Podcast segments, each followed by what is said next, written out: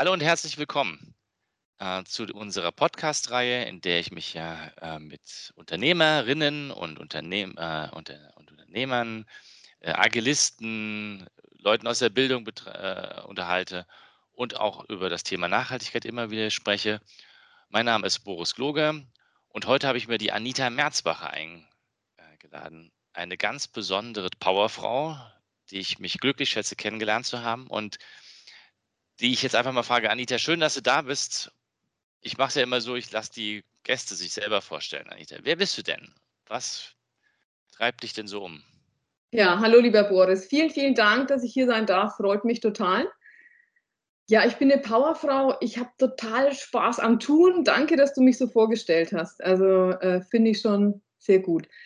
Genau, also Anita Merzbacher, ich bin 52 Jahre alt, bin schon seit über 25 Jahren in der Unternehmensberatung, habe irgendwann auch mein eigenes Unternehmen gegründet. Ähm, ja, und bin da mit sehr viel Leidenschaft und auch wirklich ähm, positiver Energie beim Kunden unterwegs und habe ganz, ganz viel Freude im Tun. Mein Prinzip heißt auch so, äh, Managen ist Machen. Also ich bin totaler Freund von Umsetzen und bin auch ein totaler Freund von, äh, und da trifft sich was bei uns, glaube ich, von dieser agilen Vorangehensweise.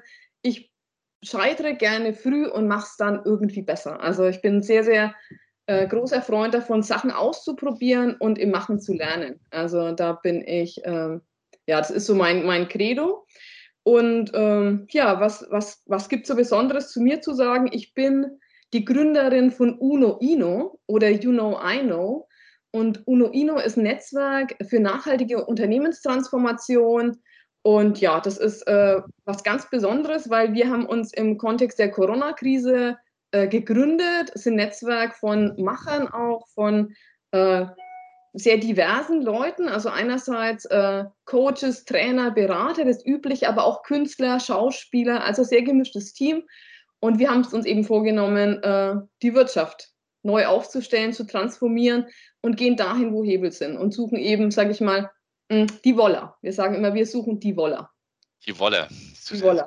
Ja. Finde ich gerne. In dem Zusammenhang haben wir uns ja auch kennengelernt, so ein bisschen darüber nachzudenken, wie kann man die, unter, äh, die, die, die Wirtschaft ein bisschen äh, transformieren zum Thema Nachhaltigkeit oder nachhaltigeres Wirtschaften. Genau. Aber erzähl doch mal, du bist eine Unternehmerin. Genau. Ähm, ich, habe, ich, ich versuche ja immer Unternehmer zu treffen, die mir so ein bisschen erzählen, wie haben sie denn ihre Unternehmen gegründet? Du hast ja jetzt nicht nur ein Unternehmen, also ähm, You Know I Know ja. äh, gegründet, sondern du hast ja davor auch schon das eine oder andere Unternehmen gegründet. Ja. Was treibt dich denn an? Also warum gründest du Unternehmen? Also was treibt mich an? So der Wunsch, was besser zu machen. Das ist ganz tief in mir verankert. Also ich habe immer gesagt, ich habe das, was ich gut kann, äh, zu meinem Beruf gemacht. Ich bin so, äh, ich habe viele Ideen und ich habe viel Lust, was zu machen und ich habe viel Lust zu gestalten. Und ich glaube, das ist das, was Unternehmertum auch ausmacht. Äh, ja, Lust auf Veränderung, aber auch die Lust, mit Menschen zusammen was zu verändern. Und, und da auch mal mutig zu sein, wie du gesagt hast, ich habe ja unterschiedliche Sachen schon gegründet. Hm, Sage ich mal, ich habe auch ein pflanzliches Start-up gegründet.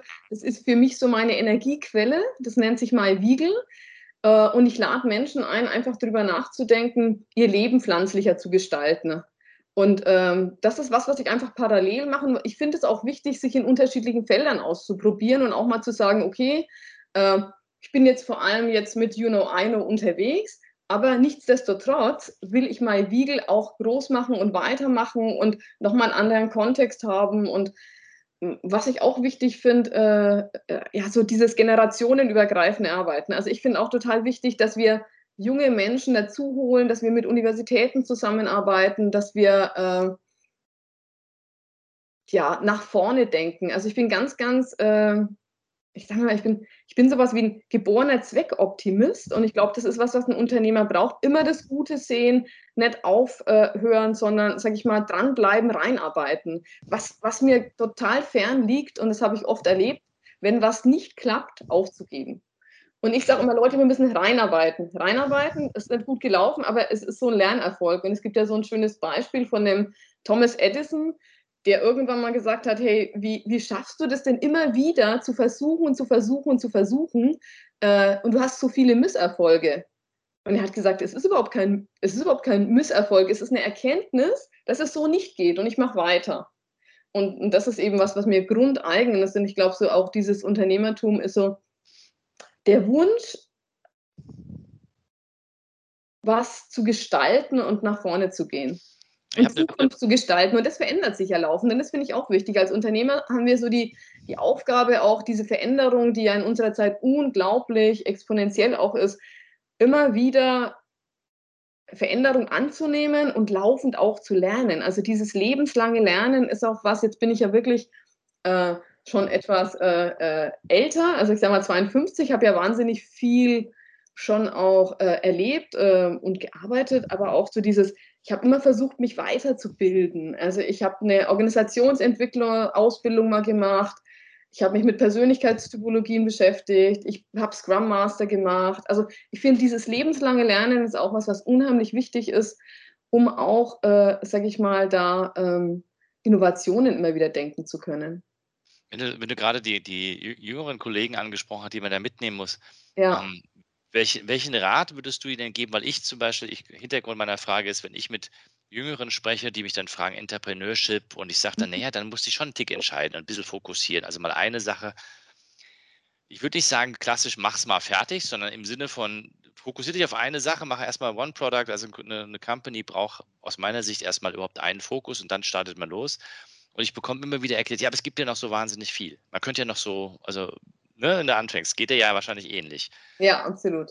Wie kann man denn äh, aus deiner Sicht den ähm, neuen Gründern oder Gründerinnen äh, die Angst nehmen, dass sie dann was ver ver ähm, verpassen? Also ich glaube, das Wichtigste ist früher Kundenkontakt. Also ich glaube wirklich, äh, das, was dann an Idee da ist, ganz, ganz früh mit Leuten zu diskutieren.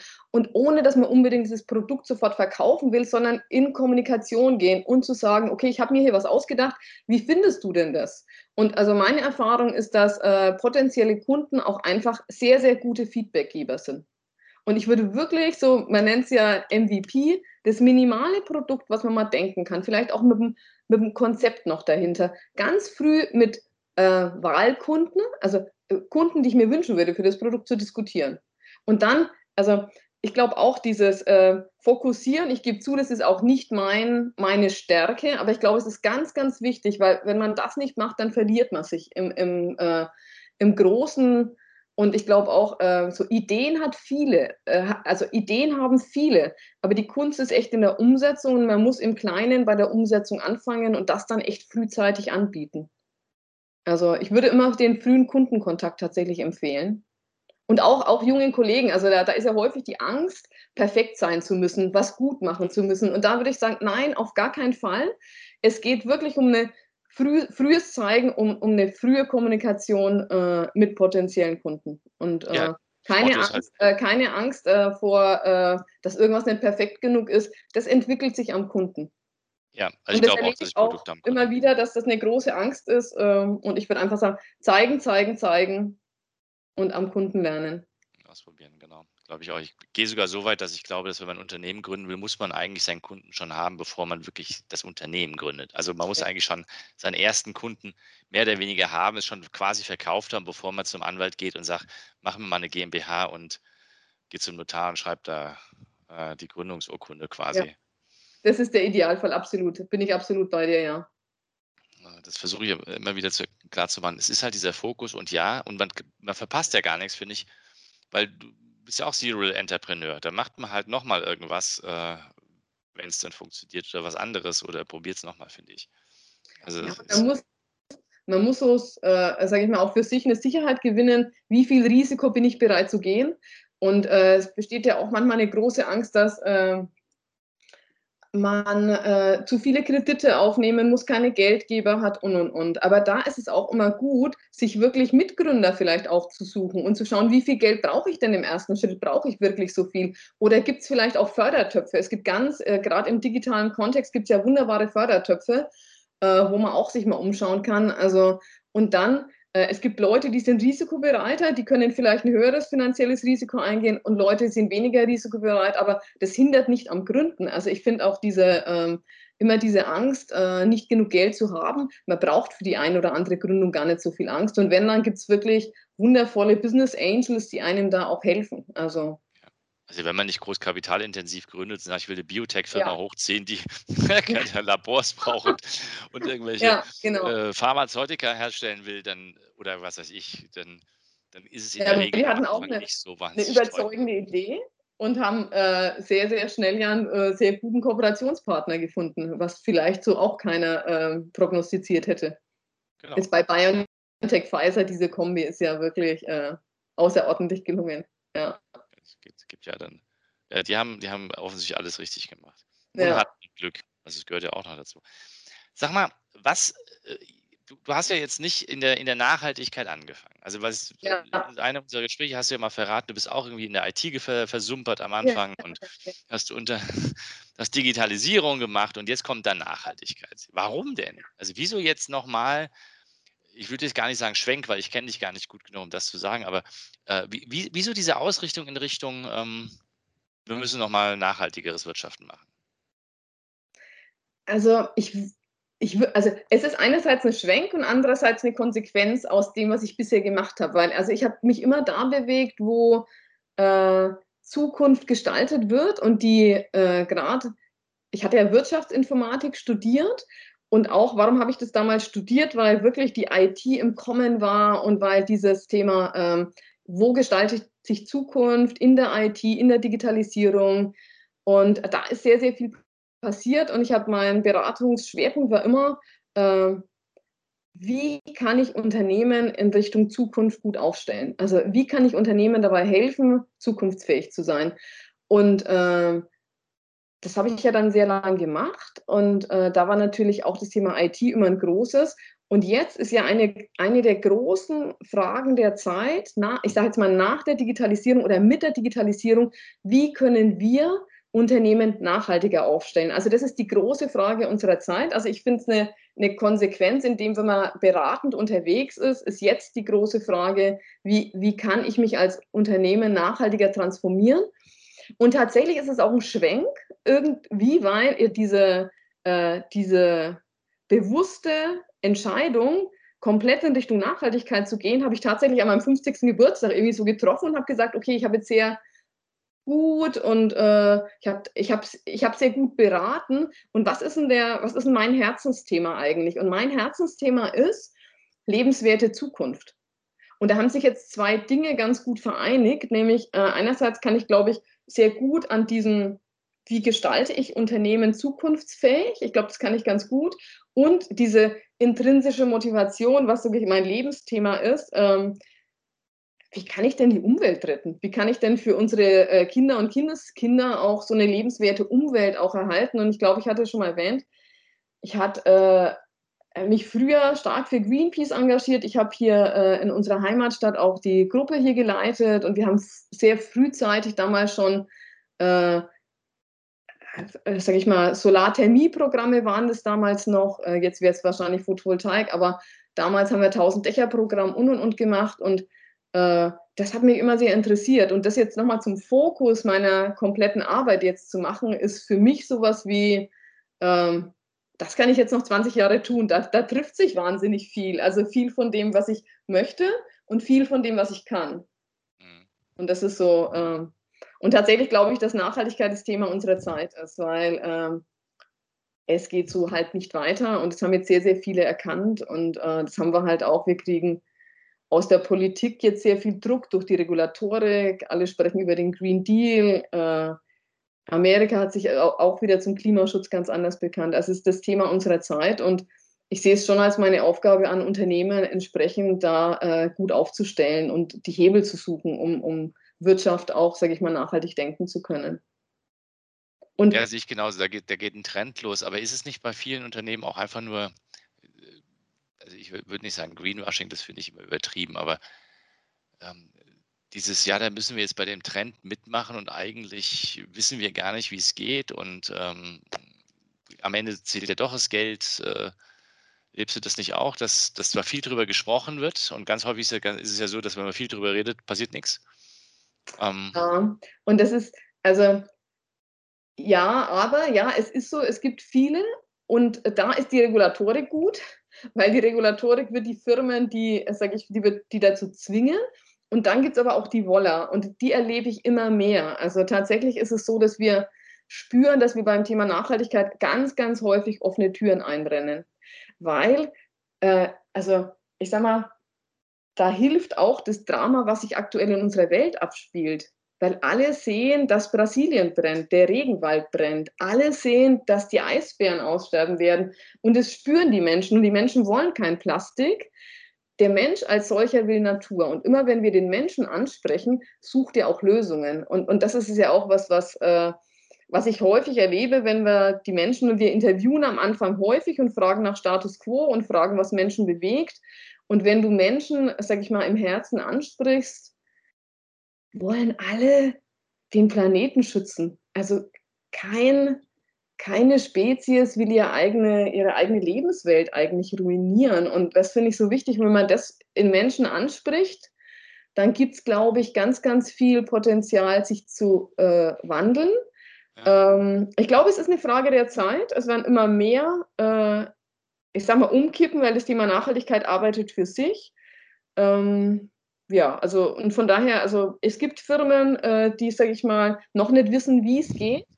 Mhm. Und ich glaube, es hat auch viel damit zu tun, dass das Thema halt äh, auch komplex ist. Also dieses ganze Thema, wie messe ich denn CO2 zum Beispiel? Wie geht denn das eigentlich? Also dieses, wie geht das eigentlich? Dafür sind wir angetreten, den Unternehmen zu zeigen, wie das eigentlich geht. Weil ich auch in vielen Gesprächen jetzt erlebt habe, ein schönes Beispiel ist ein Vorstand von einem großen Konzern, der hat sehr, sehr schnell verstanden und hat dann gesagt, Frau Merzbacher, finde ich super, machen wir. Wie geht denn das jetzt eigentlich? Was machen wir denn? Wie? Und dann finde ich es total gut zu pilotieren, mit dem Piloten anzufangen, Leute mitzunehmen, zu zeigen, was die Vorteile sind, was ist der Nutzen und dann, äh, dann halt zu skalieren. Aber erstmal in den Piloten quasi Leute mitnehmen und das finde ich total gut. Ja. Und wir versuchen, wir versuchen, die Firmen auszusortieren und keine Greenwasher. Äh, wir versuchen nicht in Richtung Greenwashing zu beraten, aber ähm, das, also wir versuchen zu überzeugen. Aber natürlich ist das immer wieder ein Thema und es gab ja jetzt auch im Handelsblatt so einen Artikel, dass auch, äh, sage ich mal, äh, Firmen auch abgemahnt werden, weil sie Greenwashing machen und dann sind Befürchtungen auch auf jeden Fall da, ja. Es gibt ja auch die ersten Gerichtsurteile, wie jetzt Shell, ging jetzt groß ja. durch die Presse, die dann quasi eine draufkriegen und sagen, ihr müsst eure Ziele erreichen und plötzlich da entsteht dann völlig neuer Druck, den, den, oder auch das, das Bundesverfassungsgerichtsurteil ähm, zur Klimabewegung, die gesagt haben, ähm, die Bundesregierung muss jetzt da mal nachlegen. Also das, was in den Niederlanden passiert ist, ist ja jetzt hier in Deutschland quasi auch passiert. Ähm, und erinnert sich noch, kann ich noch mal rein, also es ja. gab schon mal Shell ist so ein schönes Beispiel, weil Shell, also zu der Zeit, als ich bei Greenpeace war, gab es diese Brand Spa-Geschichte damals. Und in A Brand Spa war ja diese Ölplattform, äh, die in der Nordsee versenkt werden sollte. Und damals gab es schon großen Aufschrei gegen Shell und äh, sehr, sag ich mal, äh, öffentlichkeitswirksam. Dann gab es Nigeria, also Shell in Nigeria. Also Shell hat ja so eine Historie und jetzt kann man sagen, okay, Sündenbock und und und, aber andererseits sage ich auch nichts gelernt. Also es ist so, es ist so äh, wo ich sage so, also irgendwie verwundert es einen nicht, dass es jetzt wieder Shell ist irgendwie. Da scheint strukturell und in der Unternehmensnatur äh, von diesem Unternehmen irgendwas falsch zu laufen, weil es ist ja schon äh, komisch, dass es immer wieder Shell ist. Und da würde ich halt auch sagen, da muss man, da muss man die Firma wahrscheinlich insgesamt nochmal anders aufstellen und es braucht von oben wahrscheinlich eine andere Motivation. Weil auch aber, Ölkonzerne können sich ja nachhaltiger aufstellen. Ne? Also das ist natürlich auch so. Ja, aber lass uns doch mal genau an dem Beispiel äh, vielleicht ein bisschen Werbung auch für Juno, Juno Eino machen. Äh, ja. wie, würde man denn, wie würde man denn jetzt, ist ja völlig egal, ob es Shell oder BP oder äh, die Lufthansa oder sonst irgendwas ist, wie würde, wie würde man das jetzt ran, an machen? Also, also wie, wie, wie kriegt man quasi einen, einen Laden, der ähm, ja auch in Zukunft Geld verdienen muss, weil ich glaube ja, dass Profitabilität und Nachhaltigkeit zusammengehören. Also, aber das, die, das, ähm, also sie müssen nach wie vor Geld verdienen. Aber wie kriegen wir jetzt Geschäftsmodelle hin und wie können wir das unseren Vorständen in den großen Konzernen nicht nur erklärbar machen, sondern fühlbar machen, dass, wie das geht? Wie macht man das? Genau, also äh, es gibt natürlich unterschiedliche Ansatzpunkte. Der Idealcase ist, man spricht mit den Vorständen und versucht erstmal ein gemeinsames Nachhaltigkeitsverständnis zu erzeugen. Was du sagst, ist total wichtig, nämlich Nachhaltigkeit ist mehr als Umweltschutz. Nachhaltigkeit hat wahnsinnig viel damit zu tun, dass es Profit nicht ausschließt, sondern Profit in der Zukunft ermöglicht. Das finde ich total wichtig, weil kein Unternehmen äh, wird mehr wirtschaftlich sein, wenn es nicht nachhaltig ist. Und, und das auf einer Ebene äh, Vorstand, Geschäftsführer zu diskutieren und zu sagen, okay, beim Thema Nachhaltigkeit geht es nicht nur um die Dimension Umweltschutz, sondern es geht auch massiv um das Thema, wie kann ich mich wirtschaftlich gut aufstellen und sozial. Und äh, sage ich mal, auf der Vorstandsebene das Thema zu äh, diskutieren, gewisses Verständnis zu schaffen und dann zu sagen, okay, äh, wie geht das eigentlich tatsächlich mal zu diskutieren, was könnte man denn tun, um zu starten? Und guter Punkt ist immer zu sagen, okay, ähm, wie sieht denn unser Geschäftsmodell aus? Ist das überhaupt noch zukunftsfähig? Und wie kann man daran arbeiten? Mhm. Und aber auch so ganz einfache Sachen, um zu starten, sind den Status quo erheben. Wo stehe ich denn zum Thema CO2? Wie ist denn mein CO2-Verbrauch heute? Oder ähm, habe ich schon Nachhaltigkeitsbericht? Und womit will ich starten? Also wir haben, wir haben einfach sehr, sehr gute Erfahrungen gemacht, äh, Punkte zu finden, mit denen das Unternehmen sich einfach tut, zu starten. Also keine Ahnung, zum Beispiel ein IT-Betrieb, den wir beraten haben, die sind vor allem verantwortlich, äh, den eigenen Konzern mit Rechenzentrum und äh, Hardware auszustatten. Äh, mit denen haben wir zum Beispiel eine gemeinsame Nachhaltigkeitsstrategie entwickelt. Dort werden dann ganz konkret Ziele festgelegt. Zum Beispiel, wir wollen äh, die ähm, wir wollen unser Rechenzentrum klimaneutral stellen. Wir wollen den Druckoutput in den nächsten zwei Jahren halbieren. Äh, wir wollen die Hardware länger nutzen und, und, und. Also man kann dann sehr konkret, und das ist idealerweise passiert ist in Workshops mit, mit, der, mit der Geschäftsführung und mit Mitarbeitern, kann man sich Nachhaltigkeitsziele geben. Und da ist es immer so, wer will ich in der Zukunft sein? Wer, wer will ich da sein? Und was brauche ich, um dahin zu kommen. Und da brauchen wir ja auch Messzahlen. Deshalb bin ich ein großer Freund davon zu sagen, mm, wir haben so drei, wir sagen immer, wir agieren in drei M's. Wir brauchen Mindset, wir brauchen eine Veränderung im Mindset. Wir müssen begreifen, was Nachhaltigkeit ist. Dann müssen wir das ganze Thema machen und umsetzen. Also wir müssen ins Tun kommen. Und dann ist aber ganz wichtig, wir müssen es auch messen können. Und das ist ein ganz, ganz, ganz wichtiger Punkt, dass wir auch äh, tatsächlich sagen, okay, äh, man braucht keine zusätzlichen Nachhaltigkeitskennzahlen. Aber es gibt viele Kennzahlen im Unternehmen, die wir in Richtung Nachhaltigkeit schon nutzen können. Und dann gibt es vielleicht die ein oder andere neue Kennzahl.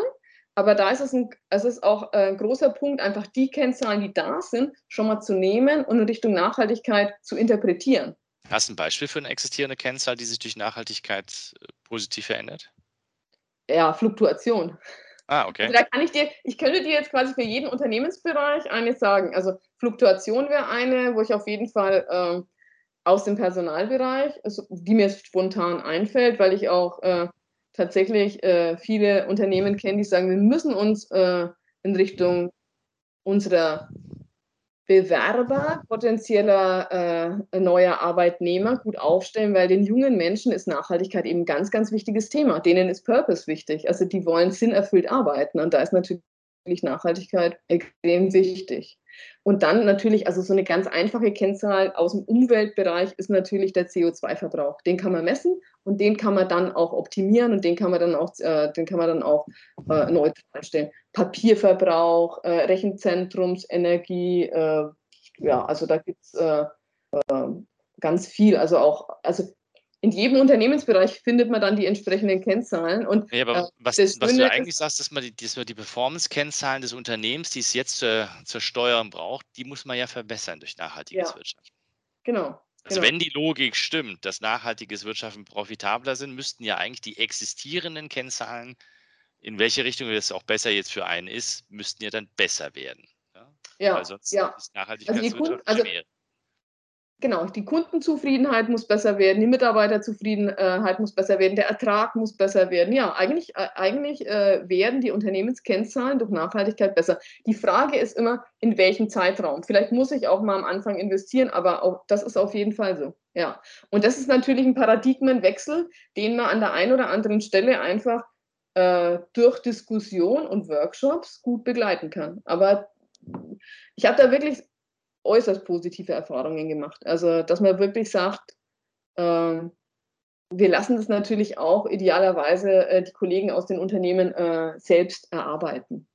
Also immer dabei sein und möglichst nicht von oben herab, sondern du hast es vorhin auch schon mal gesagt, ein ganz wesentlicher Aspekt im Kontext Nachhaltigkeit ist dieses Lernen. Also wir kennen dieses Thema noch nicht, deshalb man muss sich mit dem Thema auch beschäftigen. Was heißt das eigentlich? Und warum ist das profitabel? Weil dieses Vorurteil, das kostet nur Geld und es ist nur Umweltschutz, ist halt einfach noch häufig da. Und, und wenn ich jetzt ein Business Case rechnen müsste, also wie viel Aufwand muss man denn treiben? Mm. Um ein komplettes Unternehmen nachhaltig zu transformieren? Ja, wir können ja mal ganz grob anfangen.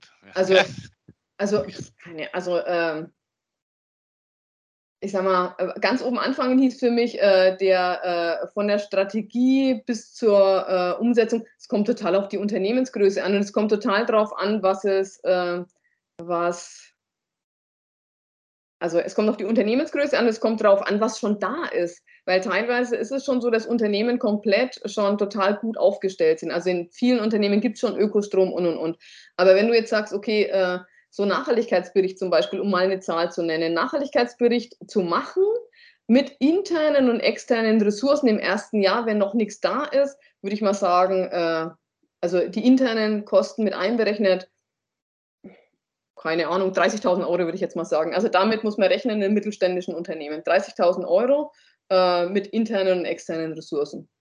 Und dann ähm, ist immer noch die Frage, äh, nutze ich ein Tool, damit es im zweiten Jahr günstiger wird. Also wir sind große Freunde von IT, große Freunde von Digitalisierung. Das heißt, wenn, wenn wir im Unternehmen sind, schauen wir auch, dass wir möglichst Standards und Tools im Unternehmen lassen, damit es dann auch, sage ich mal, selbstständig weiter betrieben werden kann. Also das sind ja die Hebel, die wir auch suchen. Wir sind ja, äh, ich sage mal, wir kommen, um zu gehen, finde ich ganz wichtig, weil äh, wir sind keine Berater, die jetzt 100 Jahre bleiben wollen, sondern wir wollen das Know-how ja im Unternehmen lassen und dann gern mal wieder vorbeikommen. Aber äh, erstmal ist es so, dass es das Wissen im Unternehmen braucht. Und das heißt, man macht einmal so Nachhaltigkeitsberichterstattung. Wie geht das eigentlich? Äh, dann setzt man das mit den internen Kollegen um, dann lässt man ein Tool da und dann kann man mit dem Tool auch jährlich die Daten wieder sammeln, was ja das Schöne ist. Dann kann man quasi, ähm, ja, also äh, Beispiel CO2, äh, dann hat man quasi einen Vergleich, was, was habe ich denn äh, 2020 für CO2 verbraucht, welche Reduktionsmaßnahmen habe ich gemacht und was habe ich dann im Jahr 2021 gebraucht. Und das ist ja gut, weil dann habe ich ja die Kennzahlen auch in diesem Tool drin. Und das finde ich ja, ganz wichtig, dass dieses, äh, dieses Wissen zum Thema Nachhaltigkeit, wie wir sagen immer, idealerweise in einer integrierten Nachhaltigkeitsplattform, das ist das, was wir anstreben, dass, dass alle Unternehmen quasi so eine integrierte Nachhaltigkeitsplattform haben, äh, digital, weil zukünftig ja auch äh, es in Richtung einer integrierten Berichterstattung geht. Also zukünftig müssen ja alle oder viele Unternehmen, immer mehr Unternehmen auch äh, einen Nachhaltigkeitsbericht schreiben und den dann zukünftig zusammen mit dem Geschäftsbericht in einem integrierten Bericht. Genau, und da ist es halt aus meiner Sicht auch total wichtig, dass man dann äh, eine Unterstützung äh, in einer digitalen Plattform hat. Und das hast du ja gesagt, gut, jetzt haben wir die Daten erhoben. Und wie, wie kommt es dann dazu, dass die Unternehmen auch eine, ein anderes Mindset, eine Sicht auf die, auf die Welt quasi gewinnen. Weil ah, also ich verstehe das gut, dass man diese ja. Bestandsaufnahme macht. Da haben wir zum Beispiel ja auch gemacht. Wir haben auch eine Bestandsaufnahme ja. gemacht, uns das überlegt. Weil wie fängst du an? Du musst ja erstmal überhaupt gucken, wo kannst du überhaupt anfangen? Also genau, genau. fahren wir jetzt mehr Fahrrad oder buchen wir keine Flugtickets mehr oder machen wir Ökostrom oder machen wir nicht Ökostrom, dass man das überhaupt sich mal Gedanken darüber macht. Da ist, glaube ich, ein Nachhaltigkeitsbericht extrem hilfreich. Und dann okay. kann man Offset machen und dann damit man mal gleich irgendwie was Gutes tut. Und gleichzeitig ähm, kann man ja dann sagen, okay, jetzt haben wir Offset gemacht, aber jetzt können wir ja gleichzeitig nochmal nachdenken, wo können wir denn verhindern, was zu emittieren. Ja. Genau, genau. Also äh, was ich am Anfang nochmal total wichtig finde, bei der, beim Status quo sind wir große Freunde davon, junge Menschen gleich mit einzubeziehen. Wir nennen das Green Ambassadors. Also wir wollen quasi so grüne Botschafter am Anfang, idealerweise äh, Azubis, Führungsnachwuchskräfte, also sage ich mal, die, die jüngere Klientel, weil es ist ja deren Thema oder auch gemischte Teams, aber wir suchen tatsächlich die jüngere Klientel und lassen, bilden die aus, also zwei Workshops. Was, was ist denn eigentlich Nachhaltigkeit? Warum ist das wichtig? Das trifft ja da sehr fruchtbaren Boden, kennen sich teilweise auch wirklich sehr gut aus und schicken dann diese äh, Kollegen in die Workshops rein zum Status quo erheben. So, dann hat man da schon mal äh, sehr gute Kommunikation im Unternehmen über das Thema. Und das ist ein großer Punkt. Also das Thema zum Thema machen, Nachhaltigkeit zum Thema machen. Und das, ich sage mal, Nachhaltigkeit arbeitet immer für sich. Das ist schon kulturstiftend, wenn Menschen über das Thema reden dürfen. Und dann hat man, sage ich mal, den Status quo. Dann fängt man an mit dem Nachhaltigkeitsbericht. Beim Nachhaltigkeitsbericht finde ich es total wichtig, äh, dass das ein Team erstellt. Also idealerweise nicht klassisch der CSA-Beauftragte in der CSA-Abteilung, sondern Leute aus dem gesamten Unternehmen. Und dann ist es ja so, dann hat man ja, dann arbeitet man regelmäßig zusammen und der Nachhaltigkeitsbericht ist ja ähm, so wie, äh, man hat quasi dann schon was Gemeinsames geschaffen und es ist so eine Grundlage, die jedes Jahr ja besser wird. Also der Nachhaltigkeitsbericht ist ja kein Reporting Tool, sondern es ist ja quasi so ein, so ein Marktplatz, wo jeder reinwirft, was er hat in dem Thema und dann trifft man sich immer wieder und äh, hat ja Maßnahmen, die man während des Jahres umsetzt und berichtet dann wieder. Aber tatsächlich zwischen, zwischen Nachhaltigkeitsbericht 1 und 2 müssen ja diese Maßnahmen passieren. Und da finde ich es total wichtig. Und das impulsieren wir natürlich auch zu sagen, okay, jeder Bereich im Unternehmen hat seinen Beitrag zum Thema Nachhaltigkeit zu leisten. Das heißt, wir gucken, okay, was kann, was kann denn das Unternehmen insgesamt machen? Das ist Nachhaltigkeitsberichterstattung und CO2-Messung. Das sind so übergreifende Themen. Aber äh, dann ist es ja auch wichtig, was kann Personal machen? Mhm. Was kann denn die IT machen? Was kann der Einkauf machen? Was kann Produkt machen? Und wir gucken dann quasi in diese einzelnen Unternehmensbereiche rein und schauen, was sind äh, Handlungsfelder, für, äh, für die IT, was sind Handlungsfälle für Personal und und und. Und das hängt natürlich stark davon ab, was die schon haben. Ich wollte vielleicht noch mal ganz kurz was sagen, äh, was ich auch interessant finde, dass sich Branchen aufstellen, weil du sagst, wie geht denn das? Also äh, wie macht denn so ein Unternehmen das?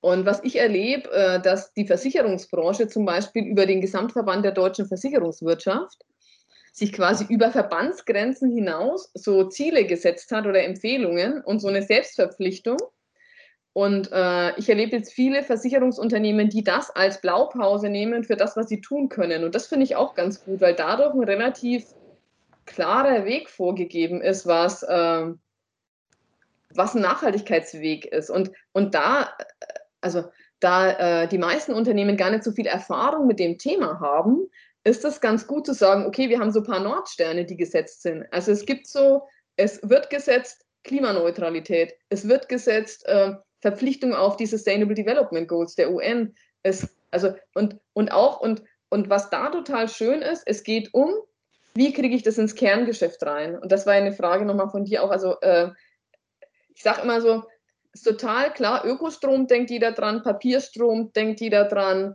ähm, Kapitalanlage mittlerweile auch, aber dann ist so die Frage, äh, wenn es jetzt in Richtung IT oder so geht, habe ganz wunderbare Erlebnisse mit Kollegen aus der IT, die äh, alle sehr gut denken können, aber in Richtung der eigenen, des eigenen Kerngeschäfts da äh, total Interesse haben, aber noch gar nicht wissen, wie geht denn das eigentlich? Also wie geht denn Green Coding? Das ist ja was ganz Neues. Und äh, da dann reinzukommen und sich mit den Themen zu beschäftigen, also das finde ich sehr spannend. Und der GDV hat eben gesagt, okay, wir müssen es ins Kerngeschäft kriegen. Und bei den Versicherern ist Kerngeschäft halt auch Underwriting. Wen versichere ich denn eigentlich? Und, und nicht nur, wen versichere ich eigentlich, sondern wie nehme ich meine Kunden, die nicht mehr versicherbar sind, Schweinemastbetriebe, Kohlekraftwerke, wie nehme ich die denn mit? Also auch der Anspruch, dass die Versicherungsunternehmen diese Kunden mitnehmen sollen auf dem Weg einer nachhaltigen Transformation. Und das finde ich ganz spannend, weil so dieses, wir müssen uns gegen, gegenseitig helfen, finde ich ein ganz großes Thema äh, und total wichtig, dass wir, sage ich mal, das ganze Thema Zusammenarbeit äh, äh muss, glaube ich, nochmal ganz anders bewertet werden. Und äh, das, das ist auch ein ganz wichtiger Punkt. Aber das wollte ich nochmal zu dieser, äh, es gibt so Branchenideen auch, sich aufzustellen. Und das finde ich sehr, sehr hilfreich, weil dadurch äh, beschleunigt sich viel. Ja, ich glaube, das, eines der großen äh, Themen ist, in Netzwerken zu denken. Ja, ich lese ja. gerade das Buch Metabotical von Dr. Lustig und das ist der, der, mhm. der ist ja derjenige, der mal gesagt, der mehr oder weniger sagt, Zucker ist tödlich und, prozessi äh, und, prozessiertes Food, also, also ähm, na, aufbereitetes Essen, also die ganze Foodindustrie, äh, die killt uns quasi dadurch, dass sie halt äh, aus Nahrungsmitteln keine Nahrungsmittel mehr macht. Der Typ ist schon ziemlich krass und der schreibt unter anderem in dem Buch, dass er mit einer Firma zusammenarbeitet, die haben ein völlig irres Konzept, wenn du jetzt als ähm, äh, Konsument anfängst, ähm, wieder echtes Essen zu essen, dann nimmst du da deinen Lieferantenservice und, und, und äh, dieser, äh, oder vielmehr, du gehst zu einer Webseite und die Webseite erzeugt dir dein Rezept, das du brauchst, basierend auf dem, was der Doktor quasi gesagt hat, es wäre jetzt besser für dich zu essen. Ja, dann kriegst du quasi das Rezept. Dann geht das Ding mehr oder weniger automatisch für dich einkaufen. Der Lieferantendienst, mit dem du dich da äh, subscribed hast, ähm, ist dann derjenige, der dir dein Essen schickt, ob das jetzt äh, Whole Foods oder, oder, oder Uber X ist, der, die bringen dir dein Essen oder deine, deine, deine, deine äh, Zutaten.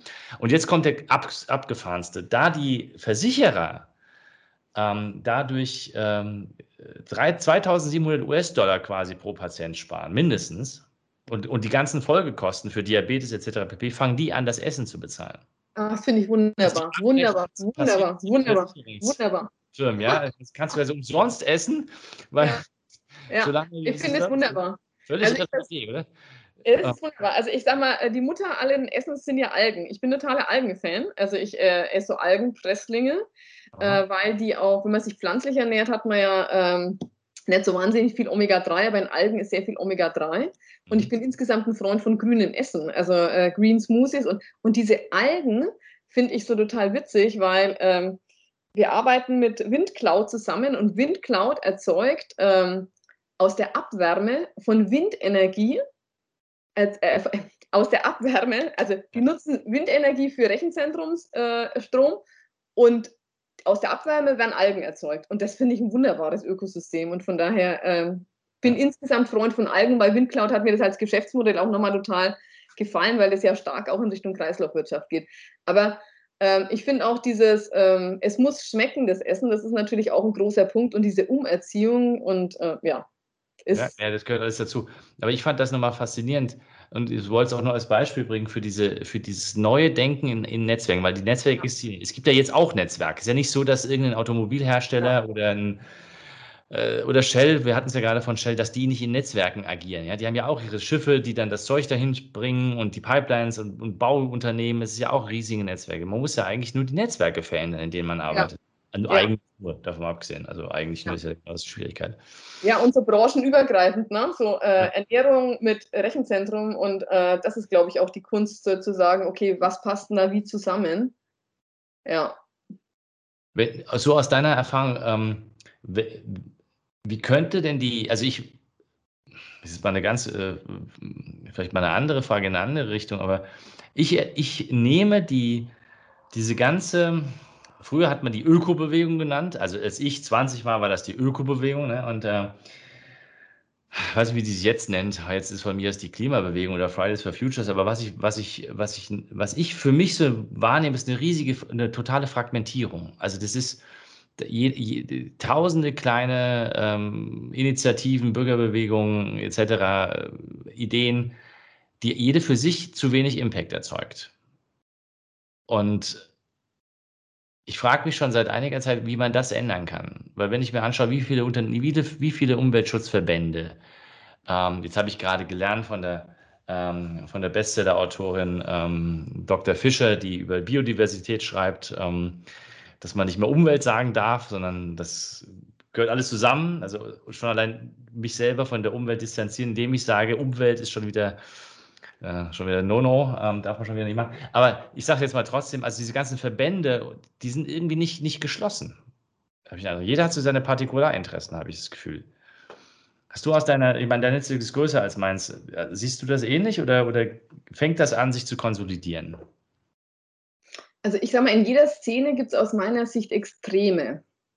Ähm, also ich bin, ja, ich bin ja auch teilweise in dieser pflanzlichen Szene unterwegs, wo die Menschen sehr zugewandt sind, aber dann äh, irgend, also es wird halt immer irgendwann gibt es immer die, äh, Menschen, die sehr extrem sind. Also wenn ich Pflanzen esse, darf ich aber keine Avocado essen, weil es zu viel Wasser und das ist ja alles richtig, aber äh, man muss es ja nicht verteufeln, man muss dann gucken, wie. Aber diese Extremen erlebe ich aber erlebe ich auch.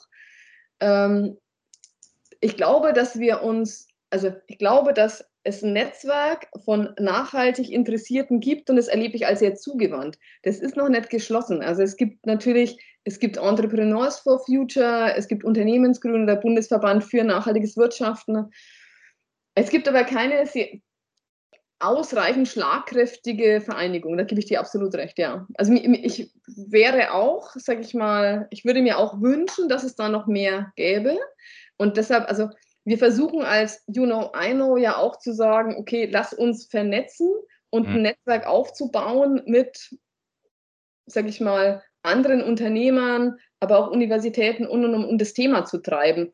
Vielleicht ist auch der Anspruch zu groß, dass es quasi einer sein muss. Vielleicht ist es auch ein Netzwerk von vielen.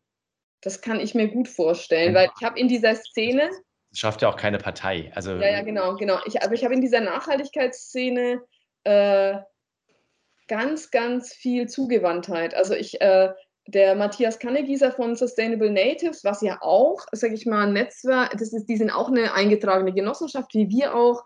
Äh, die sind auch sehr teilend unterwegs und äh, ich erlebe die alle als sehr kollaborativ und, und äh, Wissen teilend, weil wir alle wissen, Infoheilung ist eh out, wir teilen alles und versuchen, dass wir uns gegenseitig befruchten.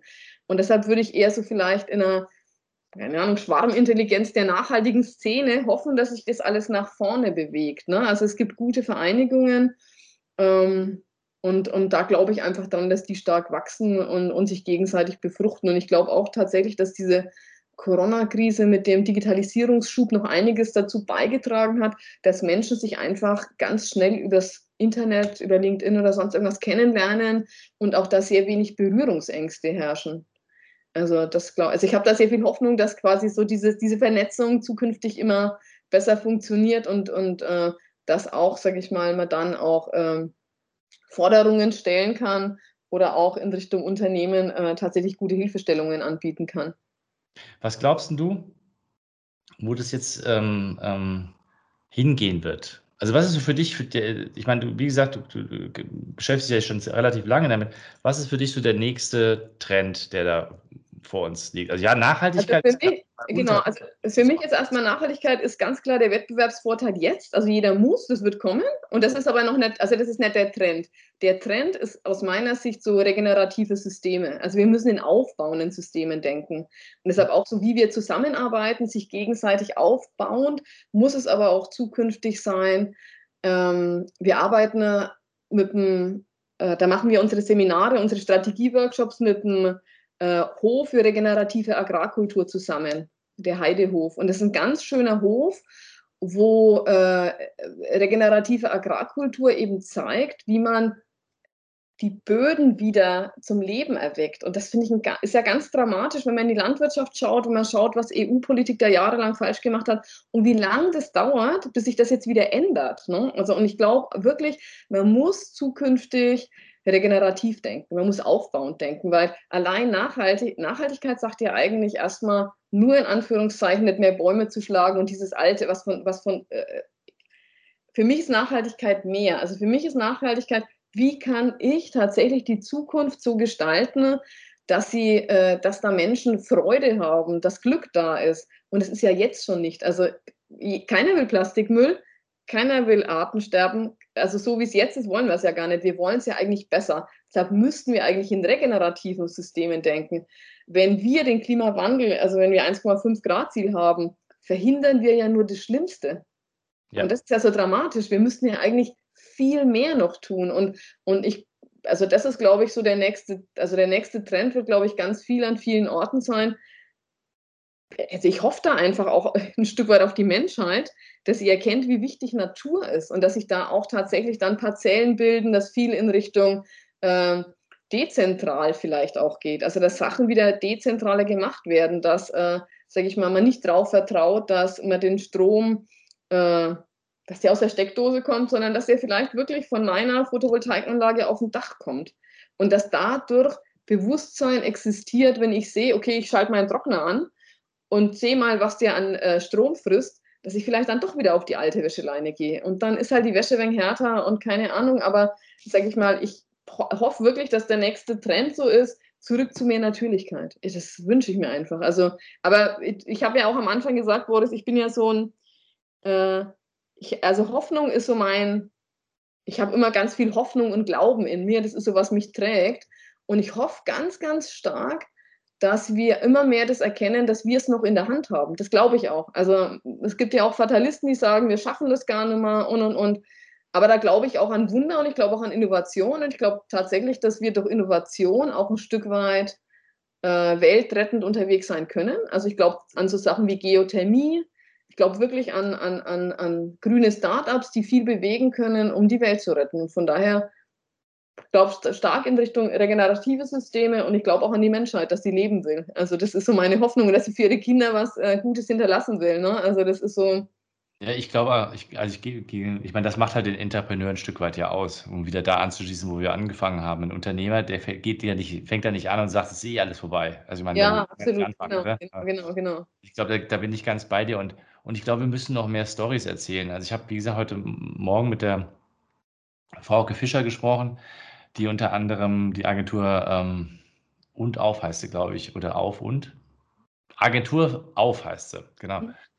Ähm, und die machen ja Biodiversität und die hat zum Beispiel das Beispiel gebracht, dass sie ein Startup gegründet hat. Ähm, da geht es um peruanische Kaffeebohnen.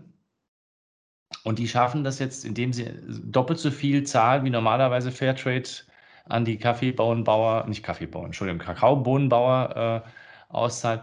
Und sie haben mehr Regenwald quasi wieder aufgeforstet. Also sie haben da Regenwald aufgeforstet, wo, ähm, das wäre was für deine Agraröko-Geschichte. Äh, ich bringe euch zusammen.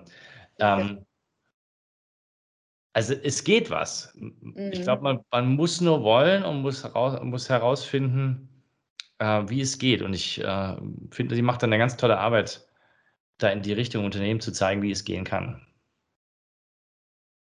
Ja, ja, also ich, ich bin da auch äh, wirklich, also ich bin so äh, hoffnungsfroh und ich erlebe auch in dem Kontext, auch in dem Netzwerk, wo wir uns bewegen, nur ähm, positiv bewegte Menschen, die sehr intrinsisch motiviert sind. Und Geld spielt immer weniger eine Rolle. Also es geht um Gemeinsinn, es geht um äh, Gemeinschaft, es geht um Glück, es geht um Zusammenhalt, es geht um die Werte, die uns eigentlich auszeichnen. Und das ist so schön. Also und das wieder auch, sage ich mal, äh, das in Unternehmen zu tragen, das ist das, was Leute und Menschen wollen. Und, und äh, sage ich mal, auch, auch Unternehmen wieder äh, menschlicher zu machen und weniger, äh, sage ich mal, immer diese ähm, Shareholder-Interessen, sondern tatsächlich alle Stakeholder im Unternehmen zu sehen und Unternehmen zu lebenswerten Orten zu machen. Das finde ich ganz, ganz, ganz wichtig und da glaube ich einfach dran. Und ich bin auch ein totaler äh, Freund davon zu sagen, also es gibt immer mehr Gründerinnen auch und es gibt ja auch diese, ich sage mal jetzt, äh, die Weiblichkeit, die vielleicht mehr Emotionalität ermöglicht, aber ich glaube auch, sich zu erinnern,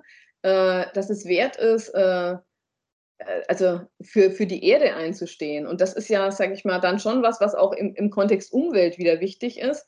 Aber so diese, diese Verantwortung der Unternehmen dann auch ein Stück weit äh, die Unternehmen dazu einzuladen. Und ich erlebe es tatsächlich heute unterschiedlich. Ich erlebe Unternehmen, die sagen, es ist nicht meine Aufgabe, die Welt zu retten, obwohl sie Großkonzerne sind. Und ich erlebe andere äh, Großkonzerne, die ganz bewusst sagen, ich habe eine gesellschaftliche Verantwortung und ich gehe dahin. Ich will dahin gehen. Und, und, ähm, und beide werden sich nachhaltig aufstellen müssen. Der eine ja. aus Überzeugung, der andere aus der Regulatorik. Also es, das ist sehr spannend und deshalb ist die Regulatorik für mich auch äh, so ein, ja, ein, ein, ein, ein, Hilfsinstrument, was in die richtige Richtung schiebt. Ja, also ich glaube, das ist äh, tatsächlich so, dass die Regulatorik wird vieles anschieben. Also da, da politisch passiert ja gerade was, auch wenn man dagegen ist und, und, äh, und sagt, das darf nicht alles über Regulatorik und Verbote und was weiß ich nicht kommen und Anweisungen und ich weiß nicht was. Aber wahrscheinlich muss es so sein. Ich meine, der Tabak, das Rauchen in den Gaststätten hat auch nicht dadurch aufgehört, dass man den Leuten erklärt hat, Leute, es ist echt schlecht und da gibt es Menschen, die finden das nicht toll, dass dazwischen dann geraucht wird und es hat keinen interessiert. Erst als es verboten ja, ja. worden ist. Und plötzlich sagen auch die Raucher, es ist eigentlich netter jetzt äh, ins Restaurant zu gehen und ja. schmeckt das Essen besser. Hast du noch eine, so, so einen letzten Wunsch an, an die, die jetzt hier zugehört haben, ähm, was sie vielleicht 'n Buchtipp oder 'n Filmtipp oder 'ne Idee, was sie ausprobieren könnten? Gibt's irgendwas, wo was ihnen mitgeben kannst? Natürlich lade ich Sie herzlich ein, uns zu folgen, auf Juno a also Juno Eino zu folgen oder Uno Uno auf LinkedIn. Ähm, welches Buch ich tatsächlich ganz hervorragend finde, ist, äh, die Doughnut Economy von der Kate Raworth. Mhm. Also, finde ich finde ich ganz toll. Nenne ich natürlich auch gerne, weil weibliche Wirtschaftsprofessoren, äh, äh, weniger oft genannt werden und das 'ne wirklich 'ne ganz tolle, die auch, äh, sehr schön beschreibt, was sie für Erlebnisse mit der Betriebswirtschaft hat, äh, und wie man Wirtschaft zukünftig denken soll und welche Bedeutung planetare Grenzen haben. Und mit ihrem Doughnut Economy hat sie ein sehr schönes Bild einfach, 'n sehr, äh, plastisches, dass wir, um sage ich mal, äh, der Umwelt nicht zu schaden, eben in diesen planetaren Grenzen bleiben, äh, müssen und, ähm, genau, also das finde ich sehr schön.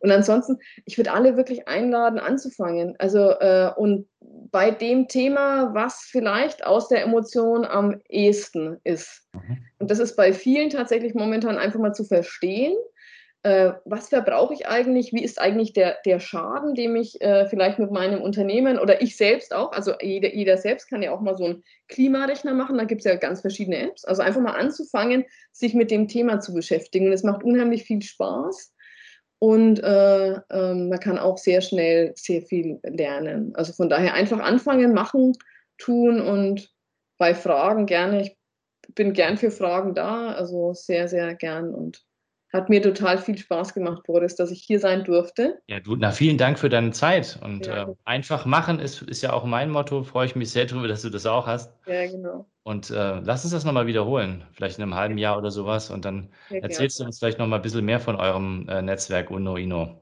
Sehr gern. kommt. Danke fürs Dasein. Bis zum Sehr, nächsten Mal. gern. Alles Liebe. Tschau. Tschüss.